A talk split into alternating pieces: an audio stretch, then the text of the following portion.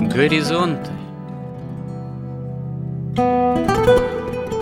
Авторская рубрика протерея Андрея Спиридонова и Георгия Лодочника Люди, явления, события –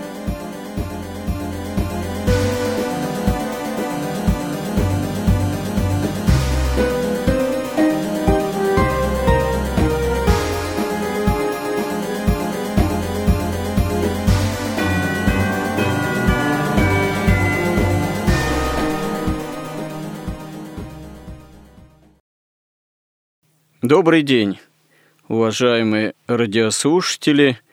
В эфире радио Благовещение и в нашей постоянной рубрике «Горизонты» я, протерей Андрей Спиридонов, и мой постоянный же добрый собеседник Георгий Лодочник.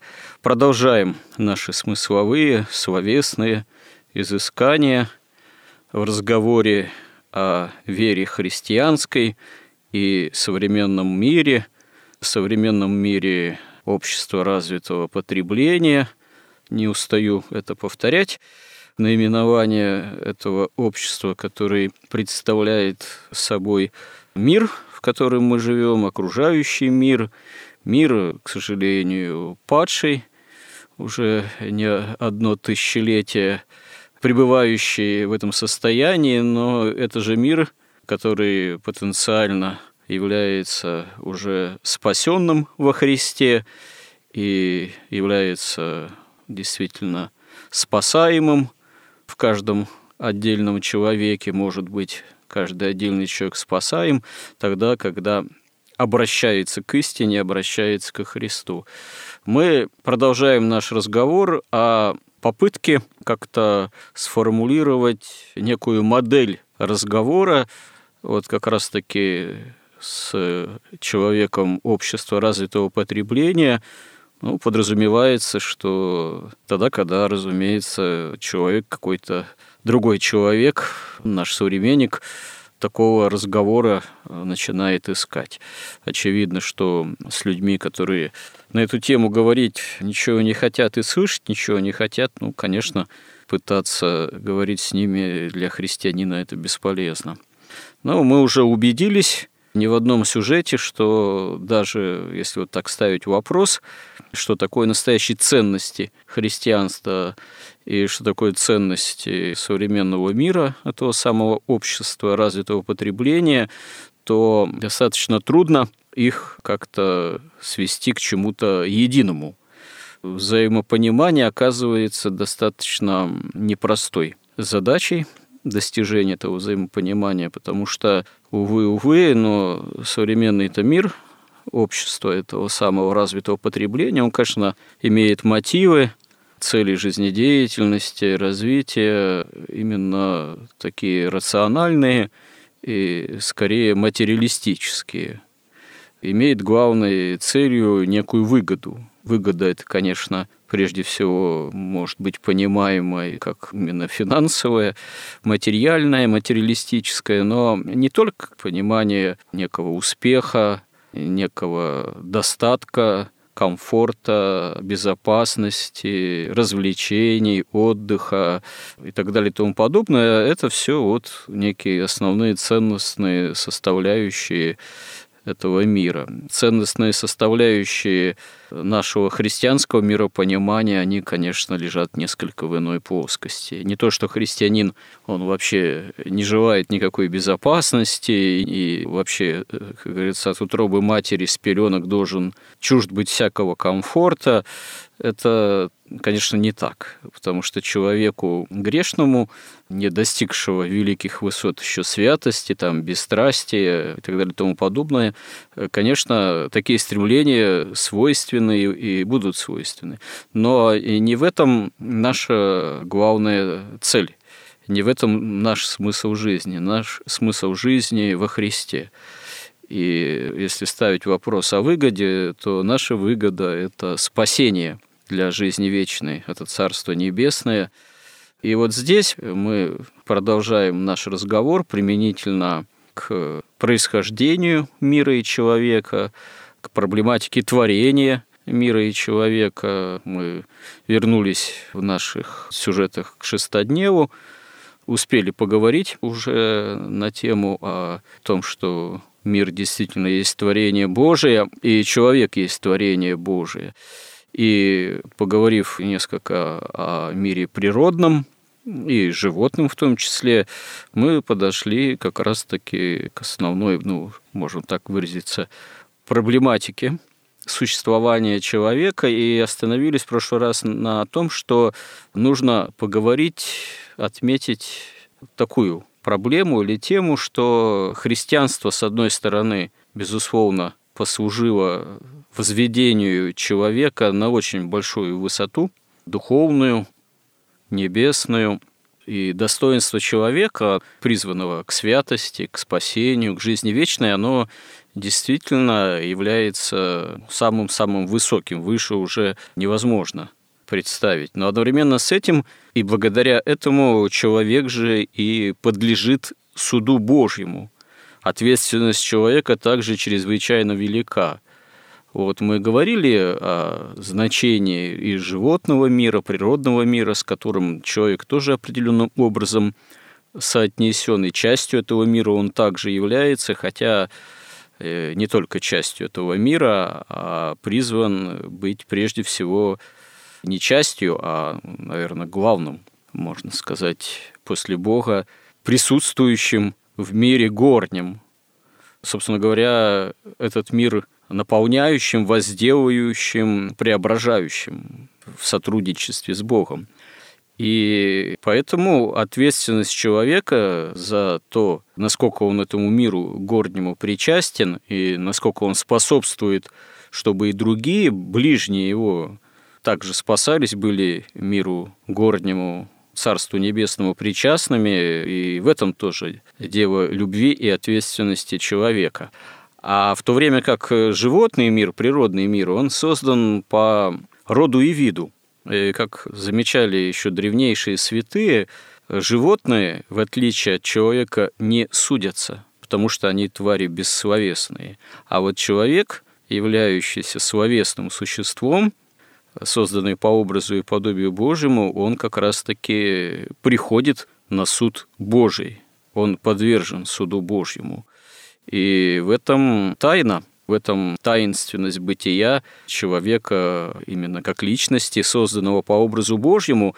Но вот в чем, можно сказать, тут обратная сторона медали, в том, что призван, будучи к такому величию, к жизни вечной с Богом, Царстве Небесном. Человек, э, реализуя, если эту свободу недолжным образом, он, увы, вот эту высоту, на которую и в исторической перспективе человека возвело христианство, истина во Христе, он обращать оказывается в состоянии против истины и против себя. И история об этом свидетельствует. С одной стороны, повторимся, что христианство даже применительно к народам и обществам, не только к возможности спасения отдельного человека, она изменила очень многое в нравственно-духовном качестве существования целых народов. Об этом можно долго говорить, э, это отдельная тема, ну, скажем так, отмена рабства – как некой вот действительно общепринятой общественно-политической, социальной, так сказать, формации, оно произошло именно благодаря исключительно христианству, благодаря принятию христианства всей Римской империи. Само понятие личности, стоит заметить, выкристаллизовалось именно в догматических богословских движениях как таковых первых веков. А сейчас мы этим понятием легко оперируем. Мы легко называем себя личностями, именуемся личностью и рассуждаем на тему развития нашим личностным, о творческом развитии нас как личности. И это все хорошо и замечательно, и, безусловно, это может быть в плане понимания человека, учения о человеке, может быть, одно из самых ну, в плане таком философском и социальном, в том числе заслуг христианского миропонимания. Но одновременно с этим мы видим и развитие крайнего индивидуализма в недрах уже христианской истории, точнее, европейских цивилизаций, западноевропейской цивилизации. Находим эпоху Возрождения, где уже на первое место ставится человек, а Бог выводится куда-то за скобки. А это потом служит э, и вовсе появлением новейших учений, материалистических учений, позитивистских учений, революционных, там, вплоть до марксизма и до реализации этих учений, революции и вообще всего того, что мы видим в том числе и сейчас. Продолжим в этой связи наш разговор. Вам слово, Георгий. Что вы скажете на эту тему? Вот дни творения, вот мир природный, животный, в том числе по роду и виду, данный в человеку тоже в помощь и для выживания в дальнейшем, уже в условиях падшего бытия, и для пропитания. Вот э, дана уже человеку в падшем состоянии вся истина во Христе, все спасение в определенный момент исторический. А вот спустя пару тысяч лет после пришествия Христова, первого пришествия, осуществления нашего спасения, благодаря его Голгофе и воскресению, мы видим человека и человечество в крайнем кризисе. Дело даже не в том, что он может иметь там природные элементы, там может быть экологический кризис, еще какой-то, там целые роды и виды животных вымирают совершенно запросто благодаря деятельности человека в том числе.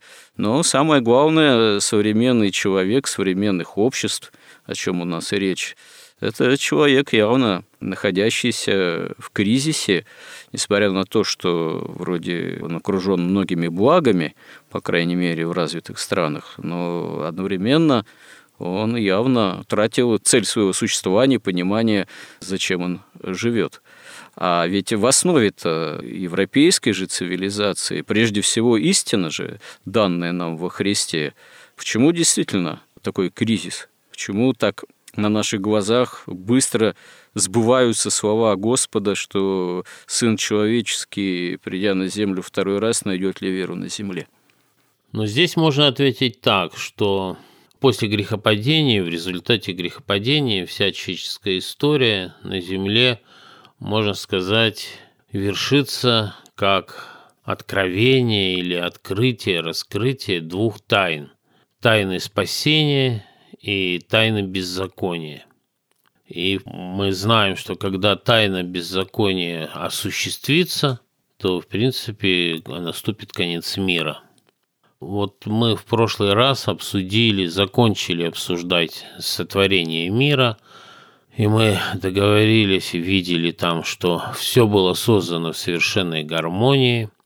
Там описывается в Библии не только сотворение мира, но и сотворение человека.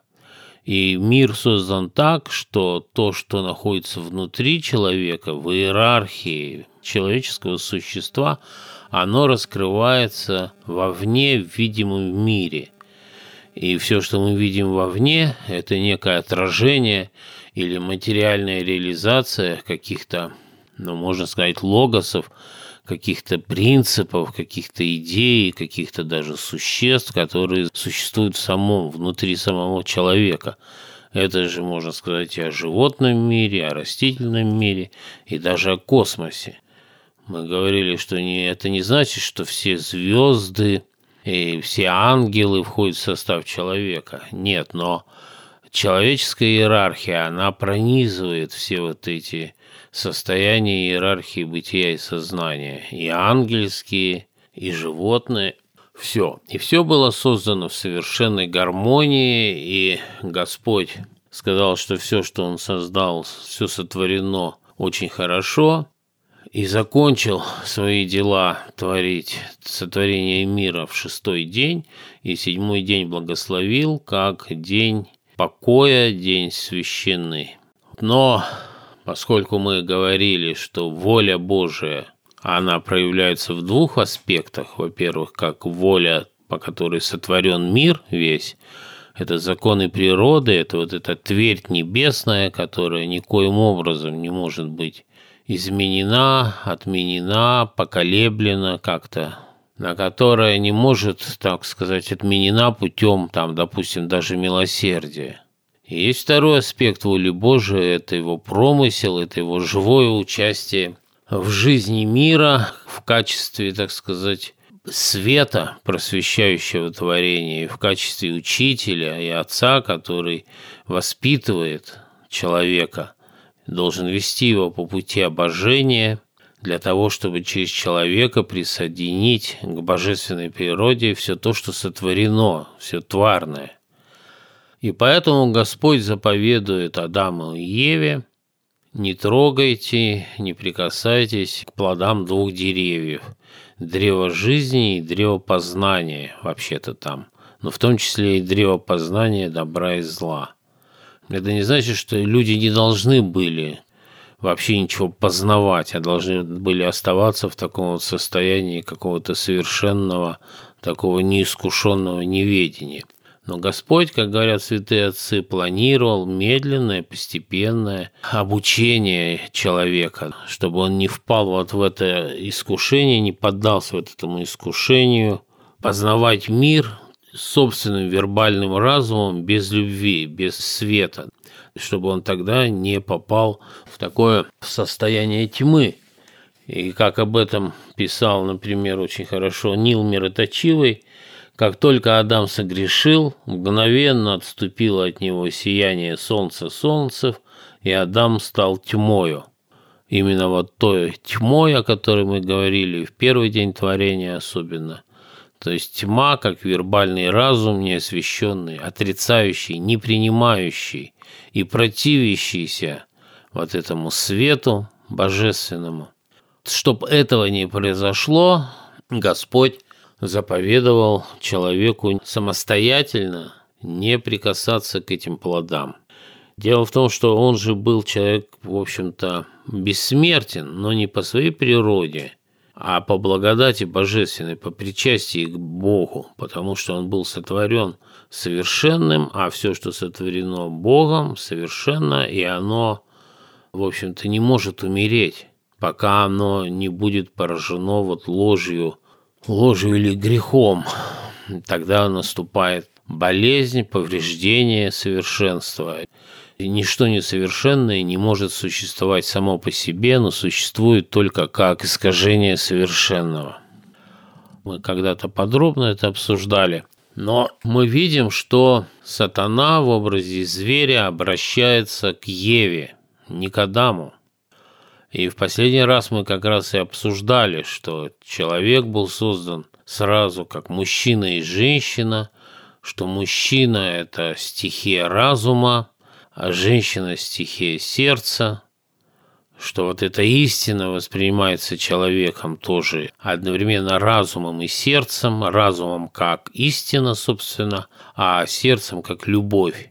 И что именно вот эта вот совершенная любовь, которая должна быть между и мужчиной, и женщиной, и их любви к Богу, она должна обеспечить вот это единство, да, вот как Пресвятая Троица, ее единство осуществляется через совершенную любовь, также через совершенную любовь мужчины и женщины человек обретал вновь свое единство. Вот он преодолевал свое вот это разделение на мужское и женское. И одновременно в любви к Богу человек, человеческая семья представляли из себя домашнюю церковь. И мы видим, что сатана обращается именно к Еве, то есть как бы к сердцу человеческому, в то время, когда разум ну, в виде Адама где-то отсутствует. То есть о чем он думает, неизвестно. Или думает ли. То есть мы можем прямо говорить, что это ну, прямая аналогия, скажем, из нас. Что в тот момент, когда разум там о чем-то мечтает или бесконтрольно мыслит, или там фантазиях каких-то находится, что к сердцу человеческому обращается, особенно в наше время – все пиар-технологии, все политтехнологии, все технологии манипулирования сознанием, вся реклама, все продажи и политики, и всего на свете. Все, если вы посмотрите внимательно, все устроено так, что обращение идет напрямую к сердцу, минуя разум. Потому что что происходит в этом случае? И это вот все написано сразу же. Это же вот это вот грехопадение, которое произошло с Адамом и Евой, оно как бы происходит бесконечно с каждым человеком. Но если он, конечно, не встает на путь спасения. То есть что происходит? В совершенном человеке, как и в совершенной семье, разум все-таки является главенствующим именно потому, что разум, ну, такое основополагающее свойство и мира, и Бога, и, собственно, человека, то, что отличает в высшем смысле человека от всего мироздания, от животных, по крайней мере. Разум должен воспринимать истины духом своим, который он получает от Духа Святого, и он должен после этого воспитывать сердце – воспитывать сердце в том смысле, что те пожелания сердца, которые не соответствуют истине, должны отбрасываться. И наоборот, должны взращиваться те эмоции. Сердце любить должно то, что соответствует истине. То есть сердце должно любить истину. И дело же еще в чем, что вот, скажем, до XIX века происходил такой процесс как бы строительства культуры – строительства цивилизации. Как он происходил? Ну, понятно, что в каждом мужчине есть сердце все-таки, но тем не менее, поскольку настоящая мужская стихия – разум, и мы посмотрим, если на этот разум отвлеченно так, то мы видим, что в разуме нет никаких желаний. В принципе не заложено. Разуму ничего не надо. Как говорил Феофан Затворник, пища разума – это поиск истины – Кроме истины, разум ничего не интересует. Разум является таким каким-то универсальным инструментом преобразования действительности, постижения мира и осуществления желаний. Но в самом разуме нет желаний никаких. Все желания находятся в сердце человеческом. Поэтому, когда пока человек не женится, он никогда не будет по-настоящему работать. Ну, потому что одного тщеславия или одной жадности, чтобы заработать больше денег, как-то недостаточно. Георгий, это что, получается, нельзя не жениться вообще? Христианину в том числе?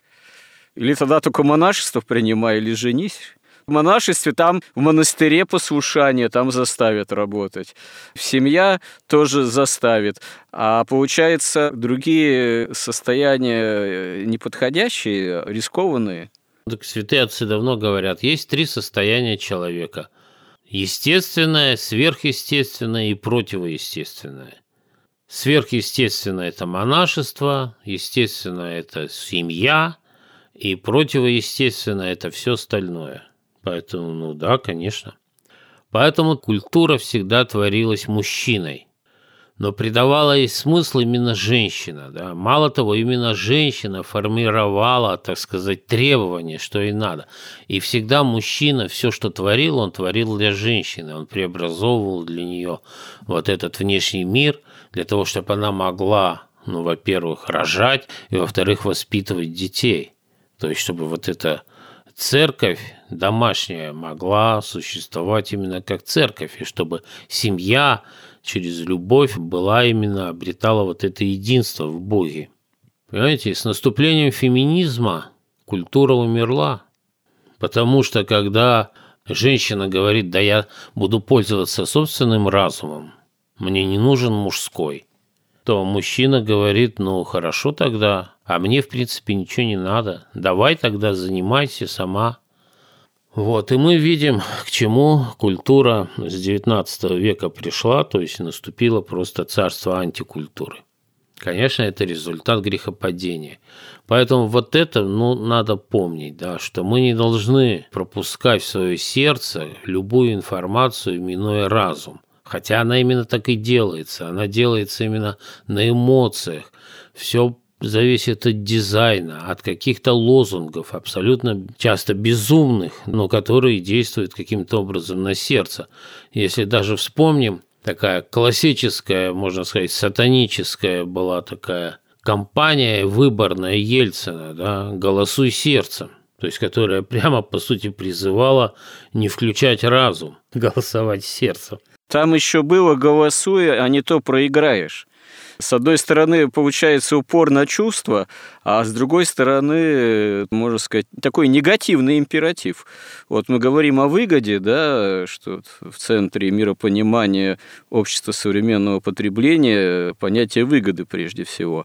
А здесь такой был, получается, прецедент, когда тебе говорят не то, что там ты вот проголосуешь, и тебе будет хорошо, Тебе говорят, если ты не будешь голосовать, тебе будет плохо в таком случае. Тоже получается такая манипуляция созданием, манипулятивная технология. И, собственно говоря, ведь не случайно в современном вот окружающем информационном пространстве которая очень многообразна, агрессивна, мозаична, но не случайно мозаична. Опять же, мозаика-то, она ведь определенная, все равно какая-то подается обывателю, а не просто чисто э, хаотический поток информации. И вот элемент, мы это уже упоминали уже не один раз, внушение тревожности и страха, а вот последние годы со всей этой пандемией мы это в особенности хорошо понимаем.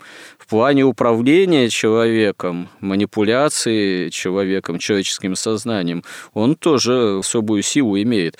Помимо там опасности пандемии, с которой мы вот последние годы хорошо стали знакомы, но это уже довольно давно в первых строчках информационных там выпусков всегда катастрофы, всегда какие-нибудь там аварии, взрывы, стихийные бедствия, болезни вот теперь и так далее.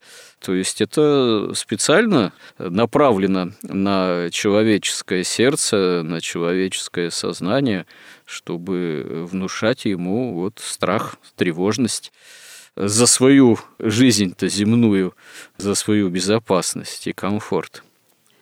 Ну да, страх – это самая такая надежная, что ли, эмоция или состояние психическое, потому что неверующий человек в принципе принципиально не может преодолеть страх. Страх неведомого и там иррационального, экзистенционального и так далее. Ну и просто страх там проиграть на бирже. Поэтому, конечно, страх, секс, гордость, вот, ну, основные такие вещи. Поэтому, если мы вернемся вот к самому процессу грехопадения, то фактически мы видим, что происходит. Сатана обращается к сердцу. Сердце в этот момент утрачивает связь с разумом. Оно понимает, что, как там сказано у нас, что древо приятное на вид и, наверное, на вкус. То есть оно соблазняется – и после этого оно что делает? Ева находит Адама и предлагает Адаму это яблоко. То есть сердце уже соблазнилось. Сердце соблазнилось, оно обращается к разуму. И соблазняет разум. Тут момент очень важный, что разум в этот момент, ведь Адам в этот момент не вспомнил о Боге. Он не обратился к Богу, каким-то образом не вспомнил заповедь а он послушал свое собственное сердце, которое его соблазнило, и фактически разум сделался таким подкаблучником у сердца. Тут вот эта опасность, она существует вообще для любого человека в любое время, потому что разум, он может оправдать любое желание. Чисто теоретически мы можем сказать, как разум оправдывает. Он берет и взвешивает какие-то причины за и причины против – но поскольку этих причин принципиально бесконечное количество и тех, и других, разум должен выбрать. А у этих причин различные, так сказать, веса, что ли, то есть значимость. И разум всегда подбирает, чисто, так сказать, интуитивно, подбирает такие аргументы, что он доказать что угодно может. Если он начинает слушаться сердца, не контролировать сердце, не воспитывать сердце, а начинает просто слепо оправдывать любые похоти, желания и страсти сердца, то именно тогда человек и отдается полностью во власть страстей, потому что все страсти, они тоже в сердце находятся. В разуме-то ничего же нет, он, он как бы прозрачен и чист. Вот это и описывается в Библии этот процесс. То есть Ева приходит к Адаму, она его соблазняет, он забывает о Боге, он должен же вообще-то вот приходит в тебе какое-то желание. Откуда оно приходит? Оно приходит из твоего сердца. Оно приходит куда? Оно приходит в разум. Разум должен сначала, так сказать, сравнить это желание с волей Бога, с заповедями. Он должен там помолиться, да, если это что-то такое ему сразу непонятное. Если вместо этого он просто начинает сразу исполнять вот это желание, и он уже не думает вообще вот этот этап, а это нужно делать или нет, да, это соответствует истине и воле Бога или нет, а просто начинает послушно исполнять любое желание сердца, ну вот так становятся алкоголиками, наркоманами, там, банкирами, я не знаю, и так далее. То есть это тут уже описывается. Причем тут можно выделить такие как бы три фазы вот этого грехопадения, о котором Киркегор писал, что это обморок свободы. То есть первое, ведь Еве предлагает сатана что? Что стать как боги. То есть проявляется как бы тщеславие и гордость. Потом он говорит, Бог у тебя обманывает. То есть сердце утрачивает веру. Обретая гордость, сердце обязательно утрачивает веру. Причем все это происходит еще не, не даже не в разуме, а просто в сердце.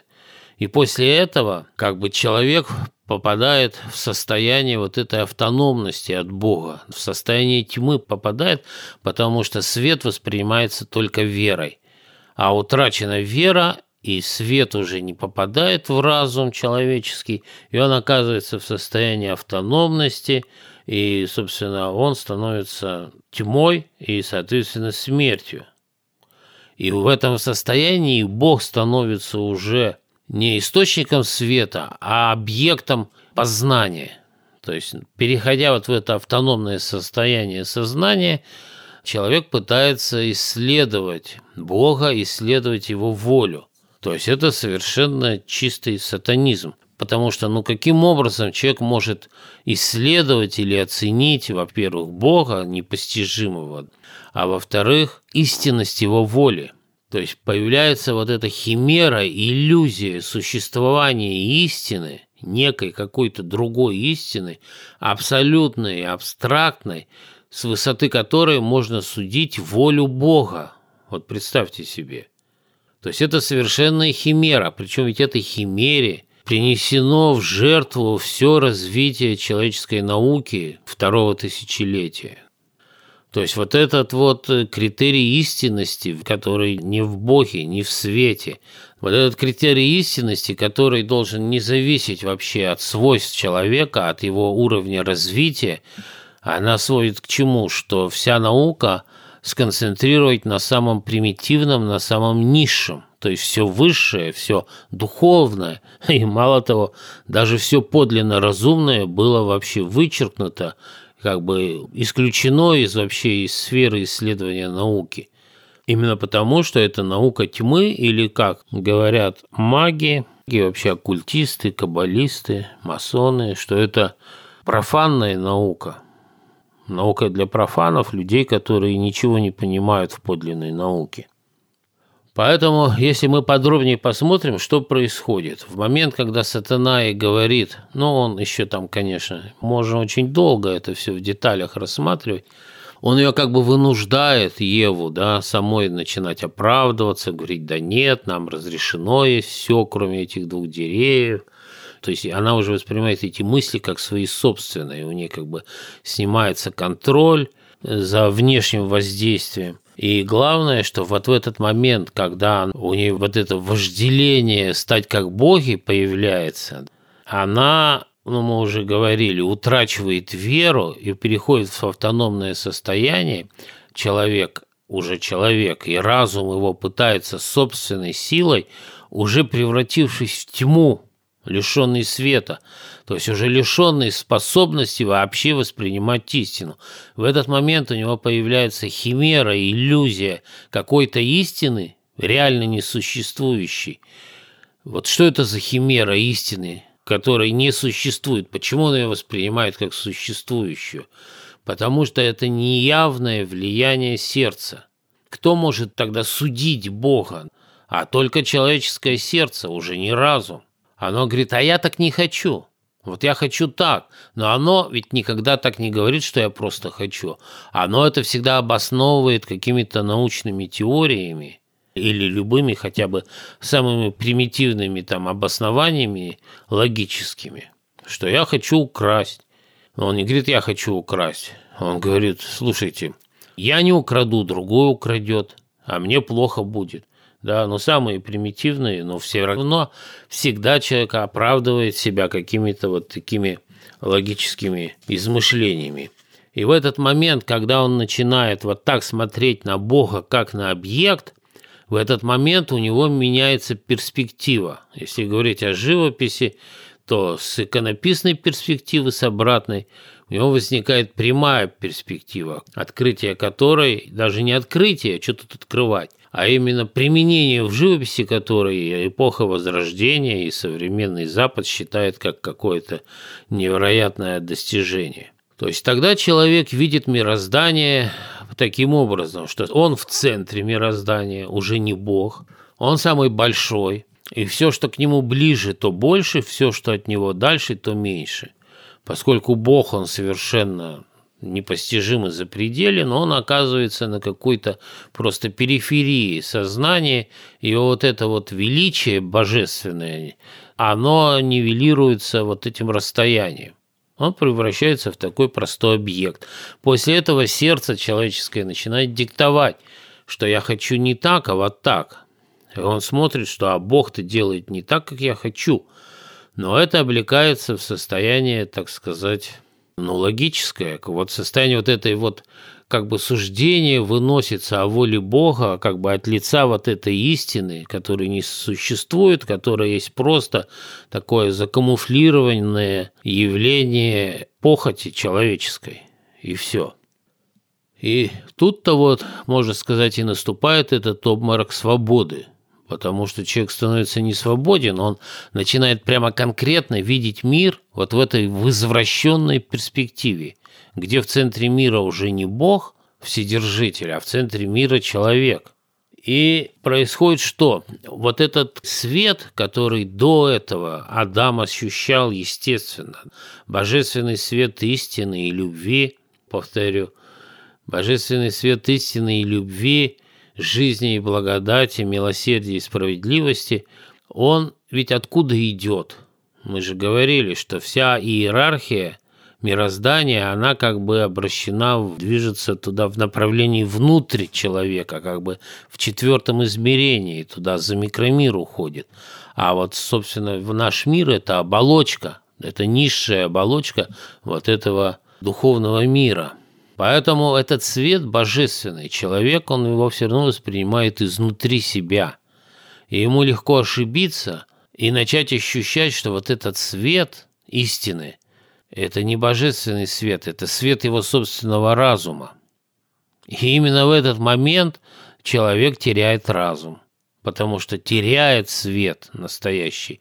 Он впадает в мир вот этой тьмы, иллюзий, страстей, он полностью подчиняется своему сердцу, самым диким страстям и похотям, он его обслуживает, он там, не знаю, готов пойти на любую работу, там, какие угодно писать статьи. Вот есть, знаете, там, теоретики культурной революции, что если мальчик родился в христианской семье, где отец был главой семьи, то есть если он родился в той семье, в которой именно описано по Библии, которой семья каковой должна быть, то он уже покалечен, психически покалечен настолько, что он уже не подлежит восстановлению в либеральном смысле слова. Он уже не может быть там извращенцем, либералам, гомосексуалистам и так далее. И это считается, что это ужасная просто вещь, поэтому нельзя допускать вообще, чтобы мальчики воспитывались в христианской семье, нельзя допускать, чтобы главой семьи был отец, и вообще нельзя допускать, чтобы семья была полная и вообще нормальная. То есть это как бы такие требования культурной революции, но источник их понятен, да, это в чистом виде сатанизм, самый ясный сатанизм, который каким-то образом вот за это время уже даже воспринимается как естественное состояние человека. И в этот момент, когда человек обращается в тьму, вот по слову Нила Мироточивого, он обращается в тьму, в этот момент к нему обращается Бог. Здесь Адам вспоминает о Боге. Он вспоминает о Боге, и он что делает? Он пугается, он пытается спрятаться от него, потому что он уже видит, что реальность-то не такая, то есть все равно Бог обращается. Это что значит? Это значит, все равно каким-то образом свет божественный проникает в разум Адама. Он его слышит, но тут как бы на чем важно сконцентрироваться, что вот в этот момент, когда сердце человеческое начинает слушать сатану, то вот его иерархию, в его устроение духовное, в его духовную иерархию, иерархию бытия и сознания внутреннего, проникает воля сатаны. Если до этого Адам выполнял исключительно волю Бога, то здесь она перемешивается с волей сатаны. Эта воля сатаны искажает все внутреннее устройство человека полностью. Внутри это происходит, но вовне это проявляется как возникновение пищевых цепей, когда животные начинают поедать друг друга. Да вообще такой мир – это проявление воли сатаны, конечно, потому что именно он идеолог вот конкуренции, воспеваемой западной либеральной демократией, как источник всякого благоденствия. Хотя это чистый сатанизм в самом явном неприкрытом виде. Мы говорили уже, что такое сатанизм. Сатанизм – это разум без любви. И разум без любви, и справедливость без милосердия, и жизнь без благодати, они, конечно, каким образом будут организовывать все отношения между существами? Исключительно в этом случае ведь каждый человек падший, ну и в том числе и каждый ангел, он видит себя в центре мира, он себя видит на месте Бога. Но тут он обнаруживает, что таких много, как он, либералов. И тогда, чтобы понять, они все равно должны выстроиться в какую-то иерархию. Они же не могут стадом, быдлом бегать, все эти боги. Тогда единственный вопрос – вопрос силы. Кто сильней, тот и подчиняет более слабого. И тот и ест более слабого, и питается, и заставляет на себя работать – и кто более хитрый, не умный, а как у нас говорят в России, хитрость – это ум дурака. То есть, что значит дурака? Хитрость – это ум тьмы, лишенного божественного света. То есть, он тогда обманом, мошенничеством, ростовщичеством начинает концентрировать вот эту вот жизненную силу более слабых или более чистых. Георгий, вот вы говорите, сильный ест слабого, и это, собственно говоря, свойство падшего человека. А в животном мире, вот возвращаясь к миру природному, животному, тоже же ведь сильный ест слабого. Или это качество, оно появляется из-за падения человека, грехопадения человека?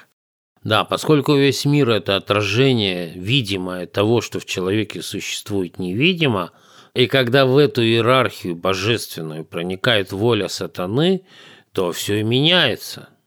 То есть все равно же в нашем мире остается милосердие, там любовь, но оно же и есть и ненависть, и злоба, и есть ростовщики, и банкиры. Это все это одновременно существует. И святые, и ростовщики.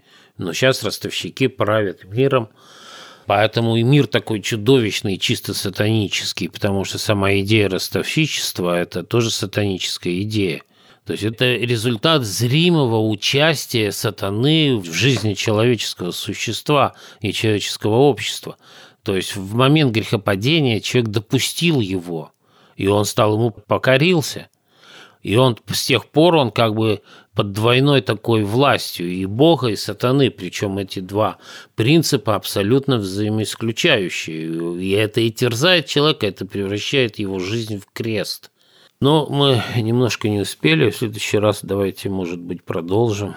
Продолжим. Надо с этой темой, почему человек живет тем, что он ест сильно и слабого, еще надо разобраться. Да, и тут очень интересно как раз, давайте следующую передачу посвятили бы вообще вот что такое капитализм и демократия, как самые яркие проявления сатанизма. Где все всех едят, да, тоже в одной общей цепи, пищевой там или какой. Ну хорошо, ладно, на этой, как говорится, оптимистичной ноте мы тогда подходим к завершению сегодняшнего сюжета. Даст Бог с Божьей помощью и с помощью наших слушателей, по их молитвам э, постараемся продолжить наши вот эти смысловые и да, словесные, что называется, изыскания во славу Божию. Что ж, спасибо всем, кто был с нами, кому это все интересно, и храни всех Господь. Горизонт на радио Благовещение.